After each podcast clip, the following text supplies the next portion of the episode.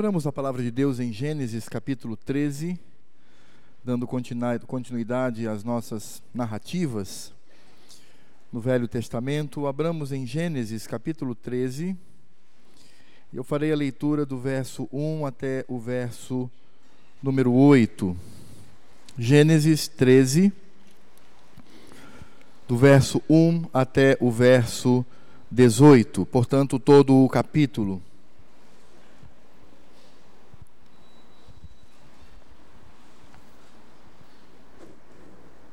Gênesis capítulo 13, do verso 1 ao verso 18. Diz assim a palavra de Deus: Saiu, pois, Abrão do Egito para o Neguebe, ele e sua mulher e tudo o que tinha, e Ló com ele. Era Abraão muito rico, possuía gado, prata e ouro Fez as suas jornadas no Negueb até o Betel, até o lugar onde primeiro estivera a sua tenda, entre Betel e Ai. Até o lugar do altar que outrora tinha feito, e aí Abrão invocou o nome de Javé. Ló que ia com Abrão também tinha rebanhos, gado e tendas. E a terra não podia suportá-los ou sustentá-los, para que habitassem juntos, porque eram muitos os seus bens de sorte que não podiam habitar um na companhia do outro. Houve contenda entre os pastores do gado de Abrão e os pastores do gado de Ló. Nesse tempo, os cananeus e os ferezeus habitavam essa terra. Disse Abrão a Ló: Não haja contenda entre mim e ti, e entre os meus pastores e os teus pastores, porque somos parentes chegados. Acaso não está diante de ti toda a terra? Peço-te que te apartes de mim. Se fores para a esquerda, irei para a direita. Se fores para a direita, irei para a esquerda. Levantou Ló os olhos e viu toda a campina do Jordão, que era toda bem regada, antes de haver o Senhor Javé destruído Sodoma e Gomorra. Como o jardim de Javé, como a terra do Egito com quem vai para Zoar. Então Ló escolheu para si toda a campina do Jordão, e partiu para o oriente, separando-se um do outro. Habitou Abrão na terra de Canaã e Ló nas cidades da campina, ia armando as suas tendas até Sodoma. Ora, os homens de Sodoma eram maus e grandes pecadores contra Javé. Disse Javé a Abraão, depois que Ló se separou dele: Ergue os olhos e olha desde onde estás para o norte e para o sul, para o oriente e para o ocidente porque toda essa terra que vês eu te darei, a ti e à tua descendência para sempre. Farei a tua descendência como o pó da terra, de maneira que, se alguém puder contar o pó da terra, então se contará também a tua descendência. Levanta-te, percorre essa terra no seu comprimento e na sua largura, porque eu te darei. E Abrão, mudando as suas tendas, foi habitar nos cavalhais de Manre, que estão junto a Hebron e levantou ali um altar a Javé. Irmãos, quando nós olhamos para a história de Abrão, posteriormente Abraão e sua família, nós vamos perceber ali na vida deste homem, sem dúvida nenhuma, uma atitude sempre de fé, ou seja, um homem que estava sempre movido pela fé. E como nós sabemos, a fé é a certeza de coisas que não aconteceram ainda, de fatos que não se veem, de situações invisíveis. Ou seja, fé é crer em Deus, é depositar a confiança no Senhor. E quando nós olhamos e contrastamos a fé deste homem para com a atitude carnal, a atitude humana, nós vamos perceber que o contraste é muito simples e muito claro. O homem de Deus é aquele que confia no Senhor e busca agradá-lo. O homem distante de Deus é aquele que confia na terra e nela constrói a sua esperança.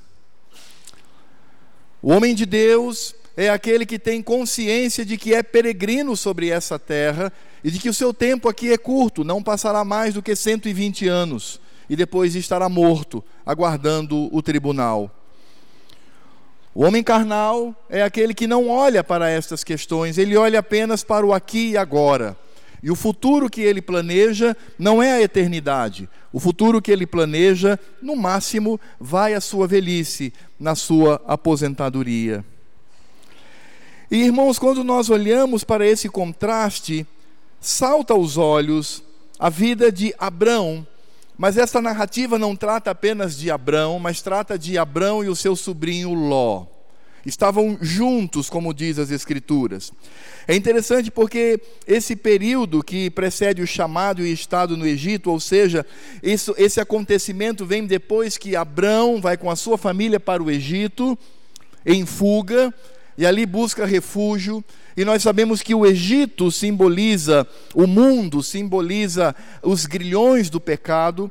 A palavra do Senhor diz então que esse servo sai do Egito, ele não cria ali raízes, ele não cria raízes naquela cidade, mas ele sai em sua peregrinação.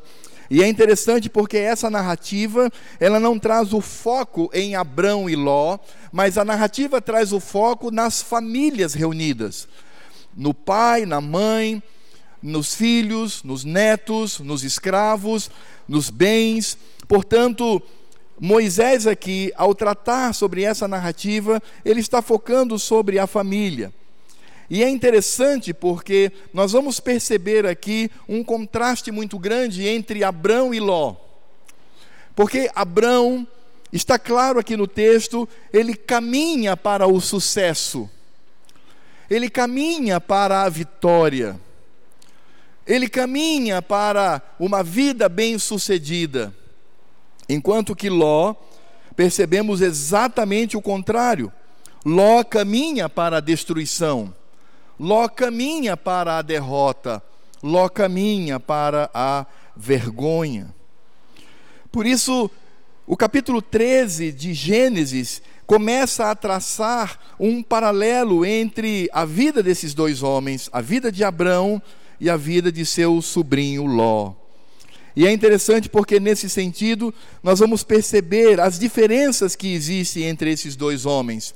E a primeira grande diferença que nós vamos perceber entre Abrão e Ló é o nível de piedade que eles tinham. Não esqueçam, Abraão está caminhando para a vitória, ele está caminhando para uma vida bem-sucedida, ele está caminhando para uma vida tranquila e gloriosa diante do Senhor, enquanto que Ló caminha para a destruição. E nesse sentido, nós vamos descobrir o nível de piedade que o texto nos traz na vida desses dois homens. Ou seja, piedade não é outra coisa senão vida com Deus. Em outras palavras, nós vamos ver o nível de vida com Deus que Abraão tinha e o nível de vida com Deus que Ló tinha. Isso está nos versos de 1 a 5 e diz com bastante clareza: Diz: Saiu, pois, Abrão do Egito para o Neguebe, ele, sua mulher e tudo que tinha, e Ló com ele. Era Abraão muito rico, possuía gado, prata e ouro. Fez suas jornadas do Negueb até Betel, até o lugar onde primeiro estivera sua tenda entre Betel e Ai, até o lugar do altar que outrora tinha feito. E aí Abraão invocou o nome de Javé. Ló que ia com Abraão também tinha rebanhos, gados e tendas. Qual é o contraste que nós encontramos aqui? O primeiro é que ambos partilhavam de uma mesma situação. As Escrituras dizem que tanto Abrão quanto Ló possuíam riquezas, eles eram ricos. Então nós não estamos tratando aqui de um homem que, por ser pobre, é de Deus. Não, a pobreza não é em si meios para que a pessoa seja de Deus. Um pobre, por exemplo, pode ser muito mais ou completamente orgulhoso, muito mais do que um rico. Portanto, é interessante perceber que tanto Abrão quanto Ló, eles possuíam riqueza, e as escrituras dão indícios de que Abraão, inclusive, possuía mais riqueza que o seu sobrinho. Mas há uma diferença aqui entre esses dois homens. Uma diferença crucial.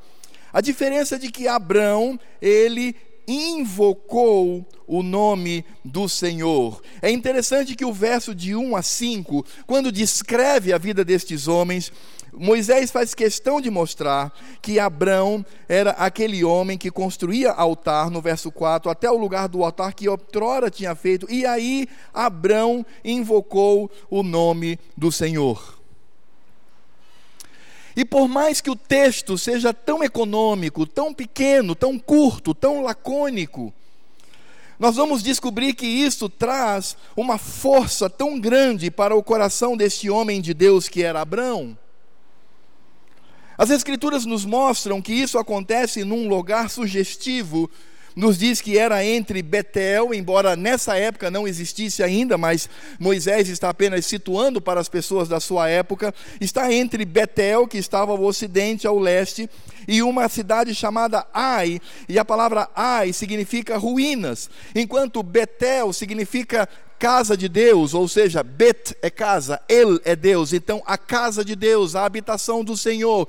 Betel é a habitação do Senhor. Ai é uma expressão pequena que significa ruínas, alguma coisa destruída. Então vejam como o texto ele é pujante, porque ele diz que Abraão estava entre a casa de Deus, a habitação do Senhor e a ruína completa da vida. E vale ressaltar, como eu disse, que Betel estava ao ocidente ou a leste, enquanto Ai estava ao oriente ou a oeste. Portanto, meus irmãos, o que nós encontramos aqui claramente é esse princípio das Escrituras. E este homem, quando está entre a habitação do Senhor e está entre as ruínas do mundo, as Escrituras dizem que ele, na verdade, invoca o nome do Senhor. Ele está retornando do Egito. E vejam que aqui as Escrituras, como eu disse, mostra Abraão como um homem que constrói altares. Abraão não é um homem que constrói palácios, não é um homem que constrói casas suntuosas, mas um homem que, em primeiro lugar, ele prioriza o culto ao Senhor. Por isso, quando nós encontramos este culto, sim, porque aqui nós temos a presença do culto solene, um homem que cultua ao Senhor, um homem que leva a sua família a cultuar ao Senhor, um homem que leva os seus a estarem aos pés de Deus. É interessante perceber, porque quando nós encontramos Abrão de joelhos diante do altar, diante do Senhor, ele não só está fazendo uma declaração de fé, ele não apenas está dizendo eu sou homem de Deus, ele não está apenas dizendo eu sou um homem piedoso, ele não apenas está dizendo que o Senhor é grande, mas ele também está dizendo eu dependo do meu Deus. É por isso que a palavra traduzida por invocar aqui traz a ideia clara de um grito. Traz a ideia de alguém que clama em voz alta. Ele não está apenas sussurrando uma oração, mas ele está gritando diante do Senhor. Ele está invocando o nome de Deus. Ele está dizendo que para ele o mais importante era o Senhor Deus. O mais importante para ele era estar aos pés do Senhor. Ele poderia estar administrando seus negócios. Ele poderia, primeiramente, ao sair do Egito e se instalar naquele lugar, ele poderia começar agora a estabelecer estratégias de ganho, estratégias de lucro, mas ele não faz isso. Ele demonstra quem de fato ele era. Ele não era um empresário bem-sucedido. Ele era um homem de Deus. Um homem que busca ao Senhor. Agora, o que o texto nos diz sobre Ló está no verso 5. O texto nos fala simplesmente que Ló, que ia com Abrão, também tinha rebanhos, gado e tendas. Esse contraste aqui, irmãos, na estrutura do texto é proposital. Porque enquanto Abraão era um homem de Deus, um homem que olhava para o futuro remoto, um homem que olhava para a vida para além da morte, nós temos Ló, que apenas é identificado como um homem bem-sucedido, um homem que possui riquezas, um homem cheio de rebanhos, gados e tendas. Portanto, o texto não ressalta a piedade em Ló, porque ela não existe. Porque Ló não se preocupa com estas coisas. Porque o mais importante para Ló são as riquezas que ele poderia adquirir, e nós vamos ver isso ao longo do, do texto, ao longo da narrativa. Ló não tinha a preocupação de, não importando a sua situação, e aí lembrando-nos do que Paulo nos diz, Não importa se eu sou rico, se pobre, se tenho que comer, se não tenho, se sou bem sucedido ou não, não importa. O que importa para Paulo é que ele havia aprendido a estar contente em toda e qualquer situação diante do Senhor, ele aprendera o segredo, ele podia tudo no Cristo que o fortalecia em qualquer situação. Mas Ló não era assim. Ló pode ser considerado como aquele que tinha o seu olhar apenas para esse mundo, o olhar que termina na morte, o olhar do sucesso, o olhar da riqueza. E como é que nós podemos afirmar isso com mais clareza? Isso ficou muito mais claro com relação às escolhas, tanto as escolhas de Abraão como as escolhas de Ló. E isso está claro do verso 6 ao verso 13. Nós vamos encontrar aqui claramente uma narrativa, e nós não vamos ler pela extensão do texto, mas a palavra do Senhor nos diz que surge um conflito no percurso. Os pastores de Ló, que eram muitos, que tinham riquezas, começam agora a brigar com os pastores de Abrão. E por que isso? Porque há uma expressão aqui, parece-nos uma ironia, dizendo que a terra, aquele local, não podia suportar as duas riquezas juntas. O cenário aqui é muito claro. Os pastores de Abrão escolhem uma área verde para colocar os seus animais e sobra apenas áreas com pedregulhos. E aí os pastores de Ló chegam e dizem assim: Não, os meus pastores, os pastor, os, os, o rebanho do meu senhor também precisa comer grama. E eles começavam a disputar o espaço da terra, porque é uma região inóspita, uma região desértica, as áreas verdes eram muito pequenas uma região muito montanhosa. Então, esses pastores começam agora a disputar palmo a palmo dessa terra para alimentar o rebanho, porque alimentar o rebanho é aumentar a riqueza. Esse conflito surge por causa disso. E vejam que no verso 8, a preocupação de Abrão não é com a sua riqueza, no verso 8 diz assim: Diz Abraão a Ló: Não haja contenda entre mim e ti, entre os meus pastores e os teus pastores, porque somos parentes chegados. Veja que Abraão não chega para Ló dizendo assim: Escuta aqui, meu sobrinho, eu mando aqui no pedaço. Eu sou o líder, e de fato ele era. Ele era o patriarca. E ele poderia dizer: Olha, o meu rebanho tem primazia, meu amigo. O meu rebanho tem primazia nas áreas mais verdes aqui. Se você não está satisfeito, então a porta da saída é a serventia. Você se separa. Vejam qual é a preocupação de Abrão, um homem de Deus. É a unidade da família. É não estabelecer a vergonha de parentes próximos brigando entre si por meio de seus pastores. Portanto, Abraão tem uma preocupação não com a sua riqueza, mas ele tem preocupação com o relacionamento familiar, com aquilo que poderia suscitar, onde nós poderíamos até ter o início de uma guerra entre essas duas famílias. E aí então, nesse sentido, Abraão faz uma proposta ao seu sobrinho, e irmãos, é aqui é nesse ponto que nós vamos perceber a piedade, vamos perceber o quanto Abraão era um homem de Deus. Porque as Escrituras simplesmente nos mostram no verso 9, olha o que ele diz para o seu sobrinho, que era seu subalterno. Ele diz: Acaso não está diante de ti toda a terra? Peço-te que te apartes de mim. Se fores para a esquerda, irei para a direita. Se fores para a direita, irei para a esquerda. É impressionante porque Abraão, ele abre mão do seu privilégio de líder, de patriarca, de rei daquela comunidade. Ele tinha o direito de escolher.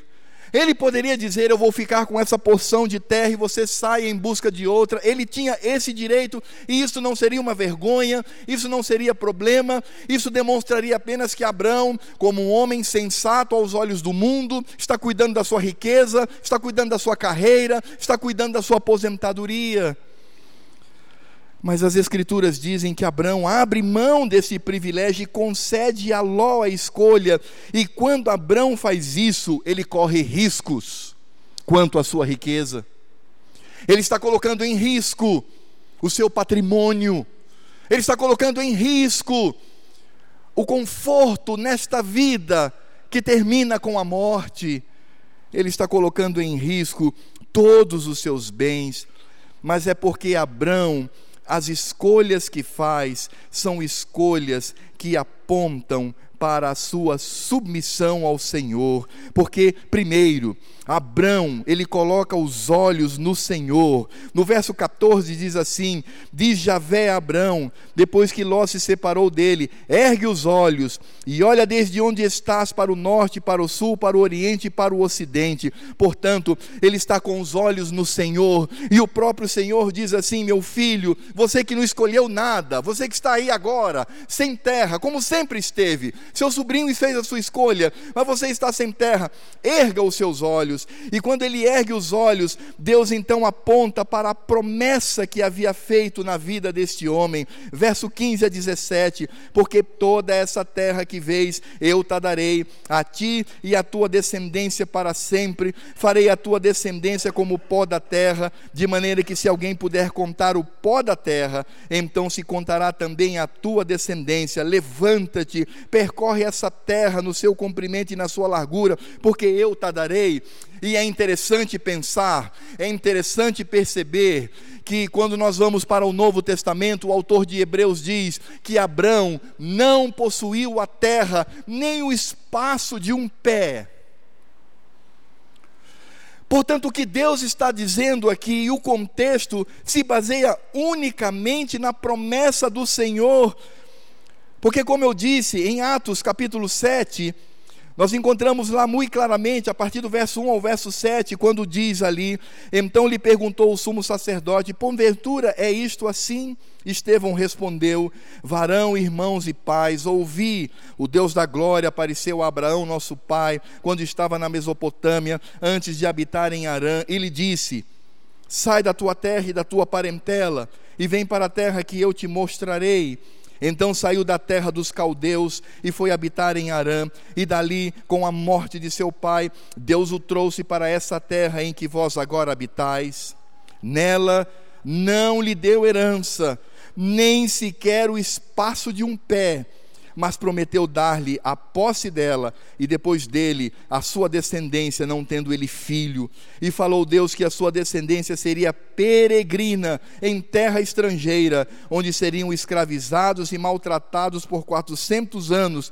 Eu, disse Deus, julgarei a nação da qual forem escravos, e depois disto sairão daí e me servirão neste lugar. Meus irmãos, o que o texto está dizendo e esclarece para nós é exatamente isso. Abraão ele não tinha herança nessa terra. Então, qual é o significado de Deus dizer: levanta os teus olhos, olha para toda essa terra, você e a tua descendência irão então possuí-la? Não há aqui nenhuma contradição, não há aqui nenhum engano. É porque este ato de Deus olhar para a terra e dizer sobre a posse da terra aponta, como nos diz Hebreus, para a possessão eterna que teríamos no Senhor. Porque a herança de Abrão não eram as suas riquezas, nem a terra, mas a herança de Abrão era o Senhor.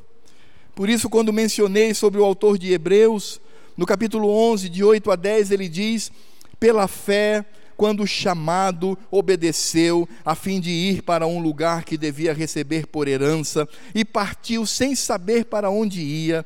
Pela fé, Abraão peregrinou na terra da promessa, como em terra alheia, habitando em tendas com Isaac e Jacó, herdeiros com ele da mesma promessa, porque aguardava, olha só o que diz o autor de Hebreus, porque Abraão aguardava a cidade que tem fundamentos, da qual Deus é o arquiteto e o edificador. As Escrituras nos mostram no Novo Testamento que a fé contida no coração de Abraão não estava nas suas riquezas, não estava nos terrenos, não estava na possessão dessa terra, mas na cidade santa construída pelo Senhor, na cidade que não tem a morte como limite, mas que tem a morte como o início da possessão dessa herança. Este é o homem de Deus Este é um homem de Deus que, a despeito, ou não obstante a sua riqueza, ou a sua pobreza, tratando de outros servos do Senhor, os olhos estavam fitos no Senhor, estavam fitos na herança. Por isso nós vamos perceber aqui Abraão totalmente indiferente com relação à terra. É por isto que Abraão diz ao seu sobrinho: Escolha, meu sobrinho. O lado que você escolher, eu vou para o outro. Não tem nem, fique à vontade. Levante os seus olhos e escolha a terra. É por isso que as escrituras nos dizem que Abraão, ele foi após a escolha de Ló, ele foi armando suas tendas em direção à promessa porque os cavalhais de Manre, junto a Hebron, era exatamente a terra onde Deus simbolicamente havia dito: essa terra será por possessão de vocês. E ele então foi armando suas tendas em direção, não necessariamente à possessão da terra, porque ele não a possuiu, mas em direção à promessa de Deus.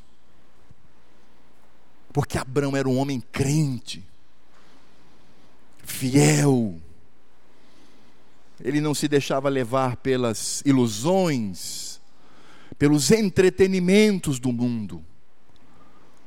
Ele era um homem que estava firmado na promessa do Senhor e todas as escolhas acontecem desta maneira.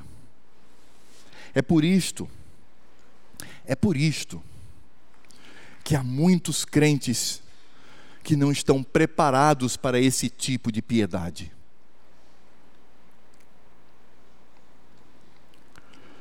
Porque quando se vê, por exemplo, um grande industrial, dono de uma grande empresa, um homem riquíssimo, e ele resolve vender toda a sua parte, e ele vende todos os seus bens, e pega dois terços desse bem doa aos pobres, e um terço ele se prepara para viver para o resto da sua vida como missionário, no meio de uma vila, no meio de uma aldeia, no meio de pessoas que são hostis a eles e ao Senhor, e ele está sujeito ali a enfermidades, a doenças, a, a problemas emocionais, ele está sujeito a. Ele larga tudo, e ele chega diante da igreja e diz assim: Meus irmãos, eu vou vender tudo, vamos eu, minha esposa e meus filhos, nós vamos para o campo missionário e nós vamos ali morrer naquele lugar pregando a Cristo. A igreja não está preparada em muitos corações para isto. Porque certamente algumas pessoas diriam: meu irmão, você não precisa ser tão radical. Permaneça na sua riqueza, invista na obra missionária. Talvez você seja mais útil investindo. Por favor, não faça isso, não se desfaça. Olha a sua família, olha a sua esposa, olha o seu filhinho bebê. E as pessoas começam agora a colocar ah, os entraves por conta de que muitos não estão preparados para aqueles que andam segundo as promessas de Deus.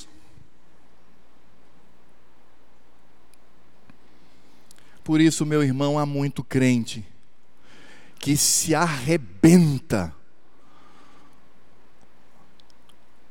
para ter uma vida rica nessa terra, tendo como limite a sua morte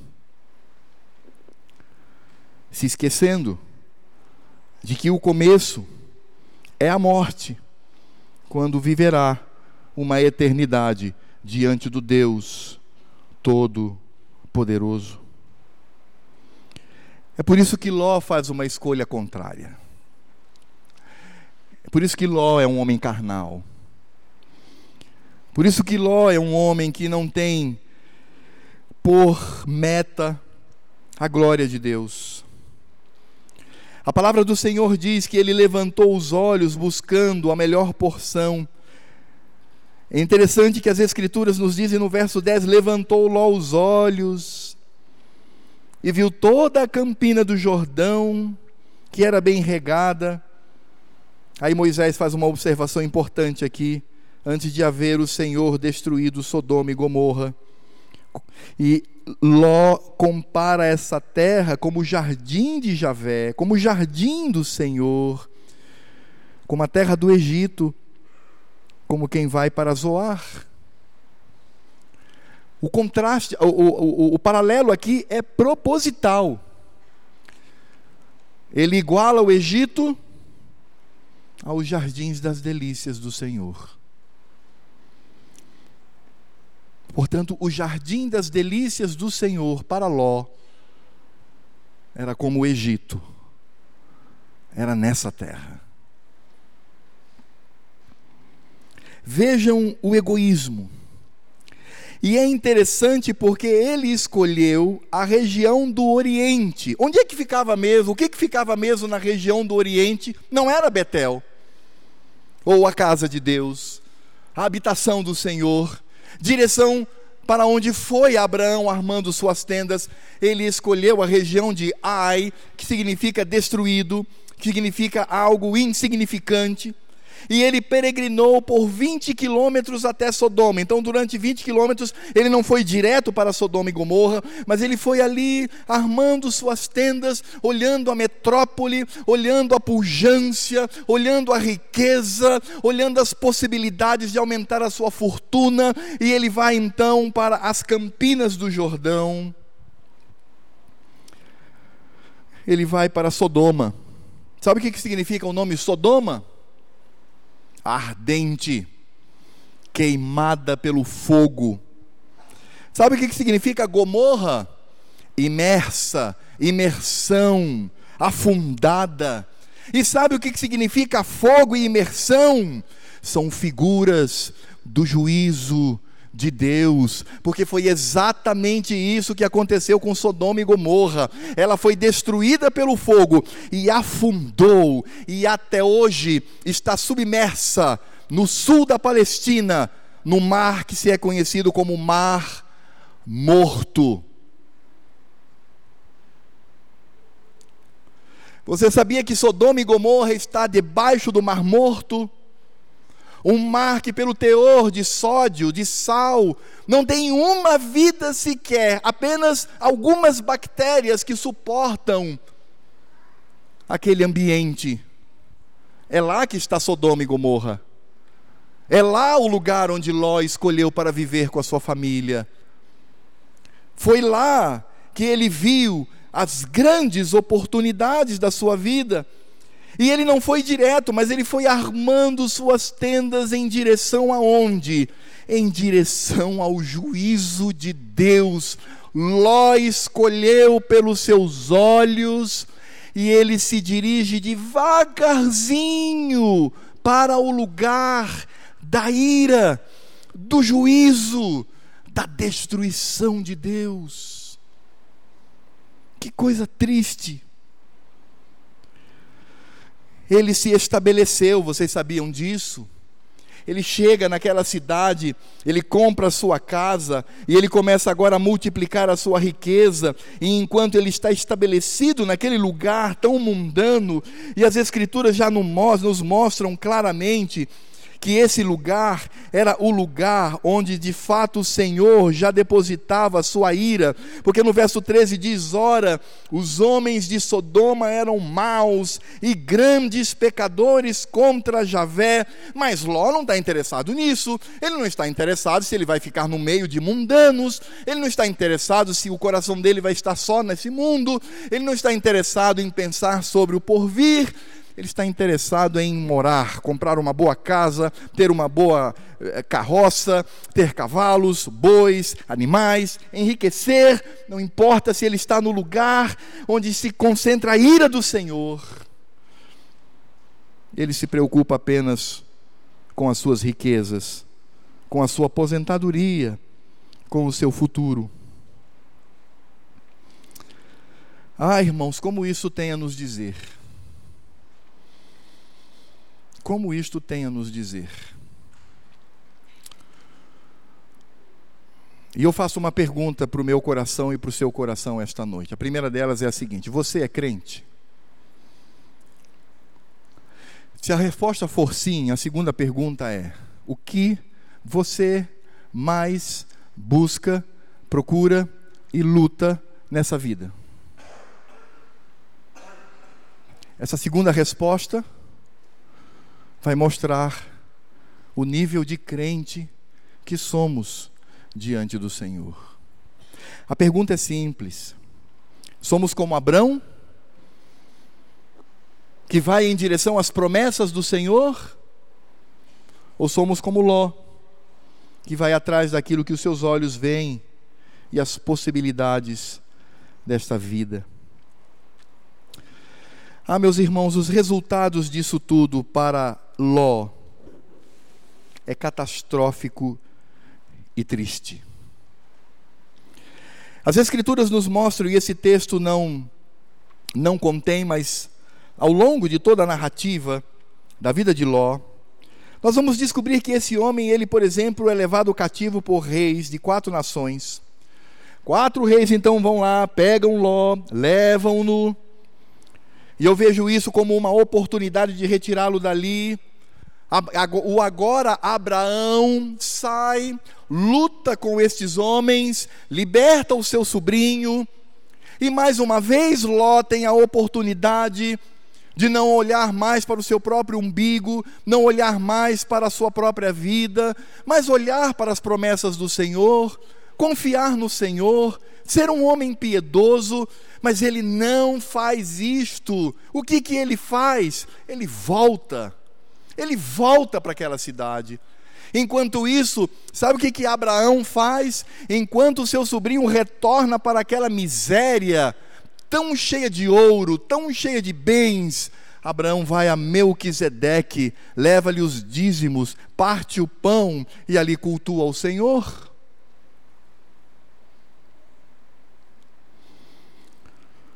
Ele insiste em voltar para Sodoma, me refiro a Ló. E o Senhor, na sua glória, decide destruir aquele lugar. E sabe o que acontece? O que ocorre é que Ló está lá e Deus resolve, e o próprio Deus, o Cristo, numa manifestação teofânica, essa palavra é uma palavra esquisita, mas teofania é o nome técnico, teológico, que se dá para todas as aparições de Cristo fisicamente no Velho Testamento. Então ali aparece Cristo. E Cristo então permanece com Abraão enquanto os dois anjos vão para Sodoma e Gomorra para destruí-las. As Escrituras nos dizem que Abraão reconhece ali o Senhor, reconhece a Cristo e ele intercede por seu sobrinho. E é interessante porque o Senhor Deus, apesar das escolhas, apesar de tudo que fez, o Senhor Deus usa de misericórdia e graça para com Ló. Por isso é interessante pensar que a graça de Deus não depende da nossa vida, mas depende unicamente do amor, da fidelidade do Senhor. Deus poderia destruir Ló, mas Deus, então, por graça e misericórdia, o retira dali, poupando a sua vida. E é interessante porque não apenas Ló, mas toda a sua família foi arrastada para fora de casa. Vá lá para Gênesis capítulo 19 e vejam só o que diz o verso 15 e o verso 16. Quando os anjos estão lá para retirá-los dali, e diz assim a palavra do Senhor em Gênesis 19, 15 e 16: Ao amanhecer, apertaram os anjos com Ló, dizendo: Levanta-te, toma a tua mulher e as tuas duas filhas, que aqui se encontram, para que não pereças no castigo da cidade. Como, porém, se demorasse, claro, Ló está dizendo: e agora? Toda a minha riqueza está aqui, eu tenho que juntar o máximo que eu posso, eu tenho que colocar um, abrir um lençol, colocar o que eu posso de ouro, prata, e ele está se demorando.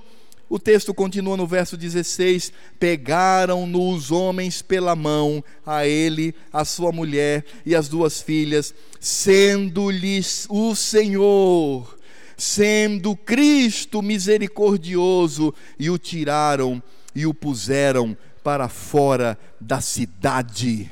Você não imagina o sofrimento do coração deste homem. Porque o coração dele olha para tudo que ele construiu, e tudo isto vai ser destruído pelo juízo do Senhor. E Deus ainda usando de misericórdia, dizendo: sai, e a imagem é clara, ele está ali enrolando, colocando suas moedas de ouro. Os anjos pegam-no pelo braço, pegam pelo braço da sua esposa, pelo, pelo, pelo braço das suas duas filhas e o arrastam. A ideia é essa, como se arrastasse até fora da cidade e diz: vão embora. Vocês não imaginam exatamente o significado do que vai acontecer aqui? E é interessante porque quando nos deparamos com essa questão, nós vamos entender o que o Senhor Jesus nos diz lá em Lucas capítulo 17. Abra lá a sua Bíblia, em Lucas capítulo 17, e não perca de vista o cenário. O cenário é a retirada de Ló do meio do lugar onde o juízo de Deus iria cair. Em Lucas 17, 28 e 29 diz: O mesmo aconteceu nos dias de Ló, e o Senhor Jesus está falando da ira do Senhor. Comiam, bebiam, compravam, vendiam, plantavam e edificavam. No verso 29, mas o dia em que Ló saiu de Sodoma, choveu do céu fogo e enxofre e destruiu a todos.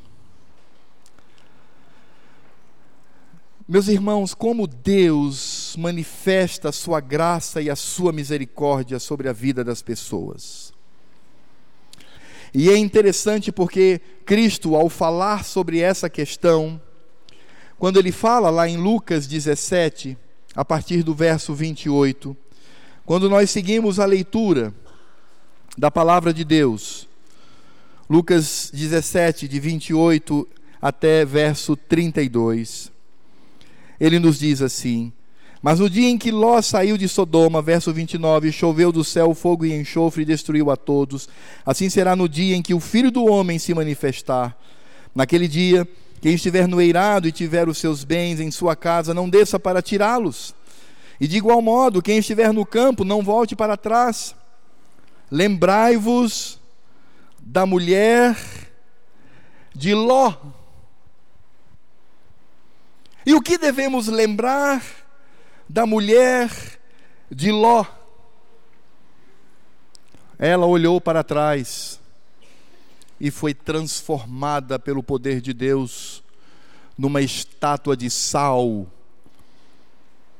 sal semelhante que estaria ao redor daquelas duas cidades que seriam inundadas, imergidas no Mar Morto. Sabe por que a mulher de Ló fez isso? Porque a mulher de Ló não tinha um pastor em casa. Porque a mulher de Ló não tinha um homem de Deus em casa. Porque a mulher de Ló aprendeu a amar este mundo, a amar as riquezas, a amar a cidade, a amar ao dinheiro, a amar as posses, a amar aos cursos, aos concursos. Foi isso que ela aprendeu. Por isso, quando todos estão fugindo, e Ló, ali, numa tentativa de abraçar os seus familiares, ela não suportou, e os anjos disseram: Não olhem para trás, porque olhar para trás é dizer: O meu coração está lá. Essa mulher se virou e ela disse em alto e bom som: O meu coração está naquilo. E ela é destruída pelo Senhor. Ela vive a mesma realidade das cidades, se tornando uma estátua de sal as escrituras nos dizem que Ló ele vai para uma região chamada Zoar. Veja, Ai significa destruição, depois vai para duas cidades, Sodoma que significa ardente pelo fogo, Gomorra que significa imersa. Agora ele vai para a região de Zoar, e a região de Zoar significa algo que não tem valor. E Ló está fugindo sem um centavo no bolso, sem nada, apenas ele e suas duas filhas. E as duas filhas, elas descobrem que elas não possuem maridos. Essas mulheres dizem: Nós não temos marido. E o que acontece é que uma, a mais velha, tem uma brilhante ideia. Diz assim: Nós não temos marido, mas nós podemos ter filhos. Mas filhos de quem? Do nosso pai. Nós vamos lá, vamos embebedar o velho, vamos ter relações íntimas com ele, e vamos então ter um filho do nosso próprio pai, e é exatamente isso que elas fazem. A mais velha vai, embebeda o seu pai, se deita com ele, e ela começa a gerar um filho do próprio pai. Incesto. A mais nova está ali, está talada, e a mais velha fala: Não se preocupe, vai dar certo, deu tudo certinho. Papai nem descobriu, nem percebeu. Está muito velho, bêbado. Vá lá que vai dar certo. A mais nova no dia seguinte vai lá, embebeda o seu pai, se deita com ele na cama e ela também tem um filho do seu próprio pai. Talvez você pergunte, mas por que essas mulheres fizeram isso? Porque elas aprenderam isto com o seu próprio pai. A mulher de Ló olhou para trás porque aprendeu com seu marido, que deveria pastoreá-la, mas não pastoreou. As filhas agem conforme elas haviam aprendido. Veja lá no capítulo 19 de Gênesis, do verso 4 até o verso 11. Acompanhe comigo. Mas antes que se deitassem, os homens daquela cidade cercaram a casa, os homens de Sodoma, tanto os moços como os velhos, sim, todo o povo de todos os lados. O contexto aqui é o seguinte: Ló está prestes a dormir com a sua família, e os dois anjos do Senhor, os dois anjos eram homens belos, perfeitos na aparência. As Escrituras dizem então que os homens, desde os adolescentes até os mais velhos, rodeiam a casa daquele homem. E vejam por que eles fazem isto. Verso 5 do capítulo 19. E chamaram por Ló e lhe disseram: Onde estão os homens que à noitinha entraram em tua casa? Traze-os fora a nós, para que abusemos deles. Saiu-lhes então Ló à porta, fechou a porta após si e lhes disse: Agora veja o que Ló propõe a estes homens. Rogo-vos, meus irmãos, que não façais mal. Tenho duas filhas virgens e vulas trarei tratai-as como vos parecer, porém nada façai a estes homens, porquanto se acham sob a proteção de meu teto. Eles, porém, disseram: Retira-te daí, e acrescentaram: Só ele é estrangeiro veio morar entre nós e pretende ser juiz em tudo. A ti, pois, faremos pior do que a eles. E arremessaram-se contra o homem, os, contra o homem, contra Ló, e se chegaram para arrombar a porta. Porém, os homens, estendendo a mão, fizeram entrar Ló e fecharam a porta, e feriram de cegueira aos que estavam fora, desde o menor até o maior, de modo que se cansaram à procura da porta. Ló não era um homem que buscava o Senhor. Ló não era um homem piedoso. Ló não era um homem cuja vida está entregue às promessas do Senhor. Ló é aquele que toma as decisões conforme a sua própria inteligência. Ele sai, a turba está na frente da sua casa e ele diz: Não façam mal com os homens que estão na minha casa. E sabe por que, que Ló faz isso? Por orgulho, porque eles estão sob minha proteção. Seria uma vergonha para mim diante do mundo dois homens sob minha proteção serem abusados sexualmente da parte de vocês. Mas eu tenho uma ideia muito boa. Eu tenho duas filhas, virgens. Nunca se deitaram com homem algum. Eu as trago aqui para fora e vocês podem fazer o que vocês quiserem com ela. Mas deixem esses dois homens que estão debaixo da minha proteção. Meus irmãos, foi isso que as filhas aprenderam. O nosso pai seria capaz de nos entregar à morte cruel, numa orgia sexual sem limites, para não ferir a sua honra. Essas mulheres aprenderam isso com seu pai. Por isto, na caverna, disseram: Vamos embebedar, embebedar o velho, vamos nos deitar com ele e ter um filho, para que a posteridade continue. E assim fizeram.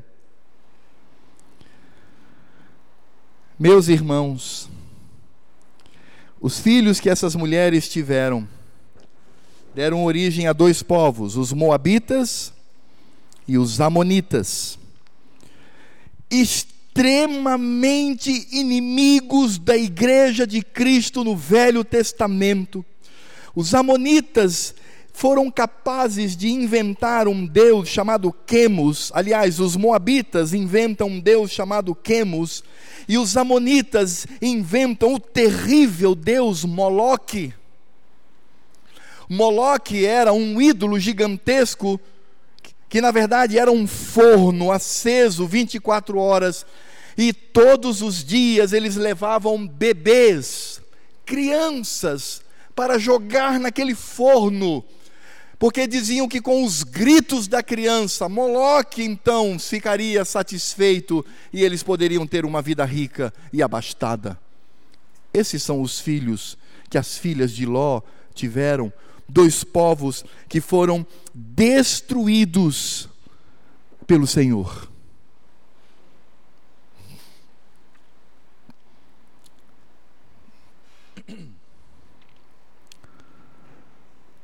Agora, sabe o que nos deixa mais assustados?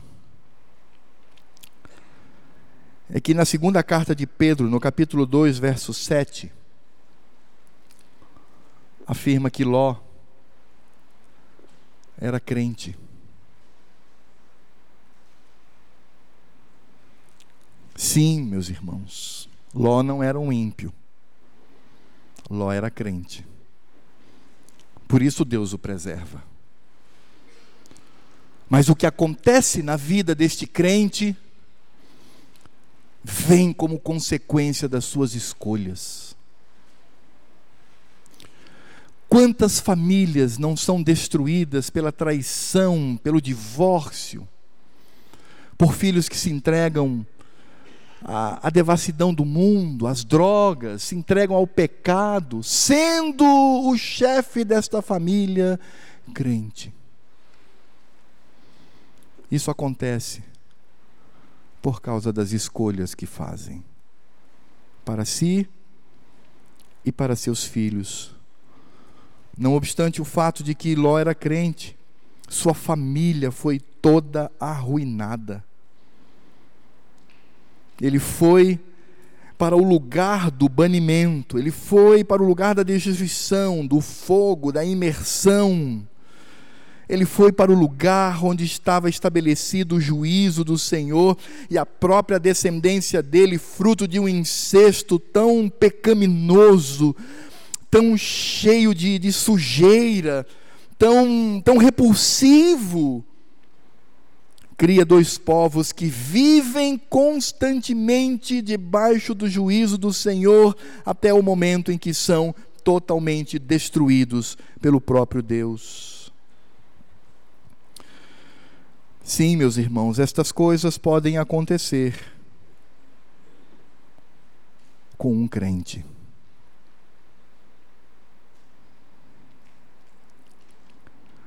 Porque o problema não são os bens de consumo, não é você fazer um concurso, passar, ter dinheiro. O problema não é esse, não. Abraão era um homem tremendamente rico, até mais rico do que Ló. A questão é onde está o nosso coração diante do Senhor. O que, que eu enfatizo na minha vida? A estabilidade passageira? Se assim eu faço em detrimento do meu Senhor, a ruína é certa nesse mundo. Você pode ser crente, mas a ruína será certeira.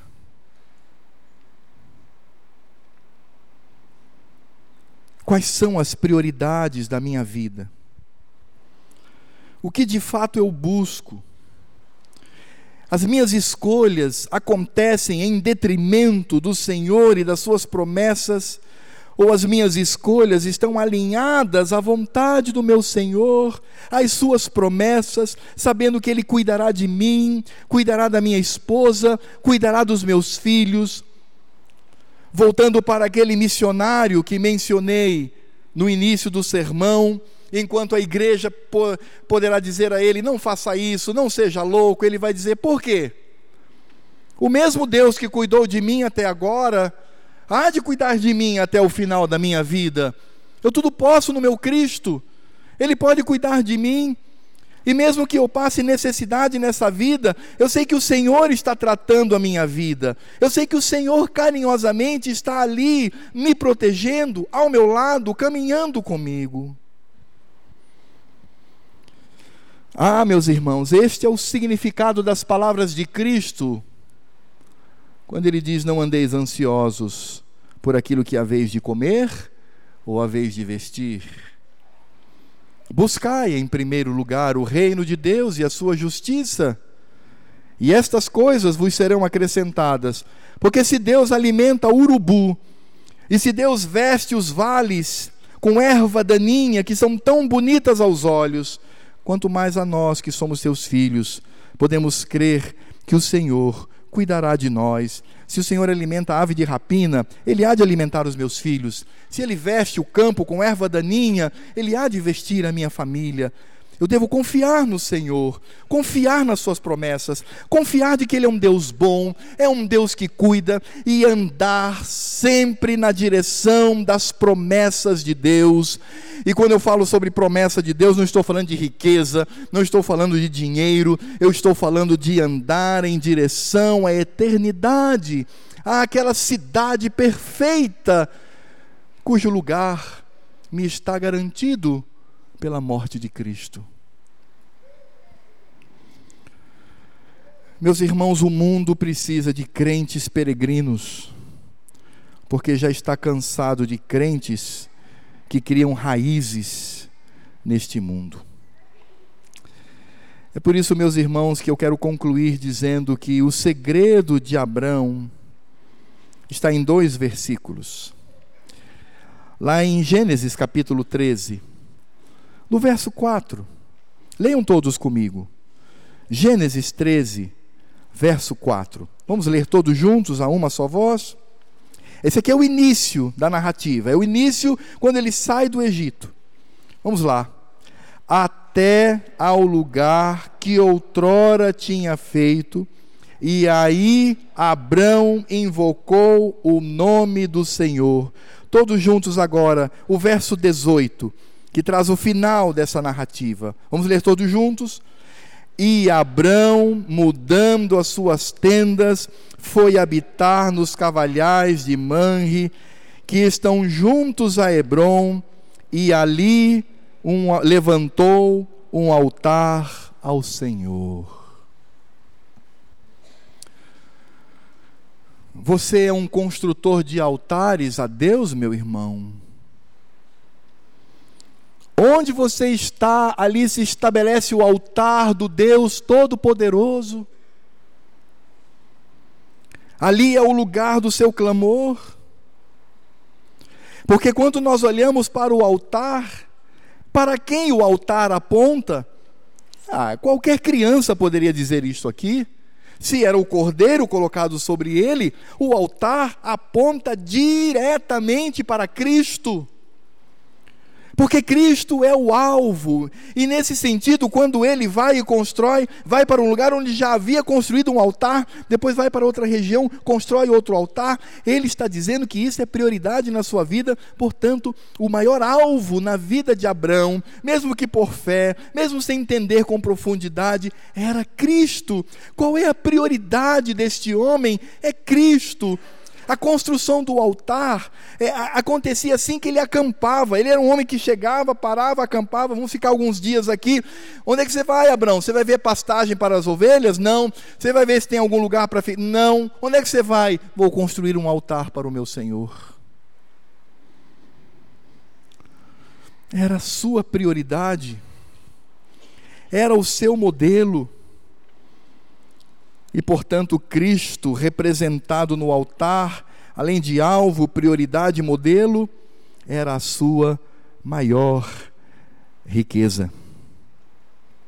Sim, porque há muitos crentes, há muitos crentes que são tão pobres, tão pobres, mas tão pobres, que a única coisa que eles possuem é dinheiro. Encerro trazendo a ilustração. Quando certa vez um líder cristão foi a uma fazenda. E ele, no seu sermão, pregou algo parecido com essa narrativa de Abrão. E ele pregou sobre o fato de que os homens de Deus, quanto mais próximos do Senhor, se aproximam dele, e todas as consequências da sua vida vêm como tendo Cristo como alvo, porque, como nós vimos, construir altar apontava para Cristo. E o dono daquela fazenda, no dia seguinte, não aguentando, disse: Meu amigo, vamos dar uma volta. E ele pegou então a sua picape, último tipo, aquele modelão, aquelas rodas imensas, carro mega confortável, e saiu pela terra e andou durante cinco horas e depois disse: Olha, nós não andamos nem um terço das terras dessa fazenda. Eu quero te fazer uma pergunta. E perguntou aquele líder cristão: Você tem a coragem de dizer que toda essa terra não é minha? E aquele líder cristão olhou bem nos olhos daquele fazendeiro e disse: Filho, repita essa pergunta para mim daqui a 200 anos e eu te responderei. Quero convidar o pastor Erivaldo, que está aqui conosco, um colega querido, que esteve aqui no Sínodo. Eu vou pedir para que ele ore e, em seguida, faça a impetração da bênção do Senhor. Curve a sua cabeça. Reflita sobre estas coisas e oremos ao Senhor. Senhor, nós te pedimos misericórdia. O Senhor sabe e conhece o nosso levantar e o nosso deitar. O Senhor conhece os nossos corações. E nós queremos lembrar do salmista no Salmo 16, verso 2. Ó oh, Senhor, não tem um bem maior, maior do que ti. Ajuda-nos, ó Pai. Ajuda-nos. Ajuda-nos, Senhor. Concede-nos cada vez mais a tua graça, que possamos ficar na história como Abraão, que é chamado teu amigo. Senhor, em nome de Jesus.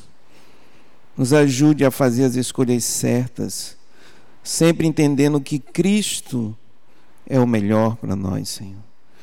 Às vezes nós só pensamos em nós mesmos. Quando nós pecamos, Senhor, é porque nós não olhamos para Ti. Nos perdoe.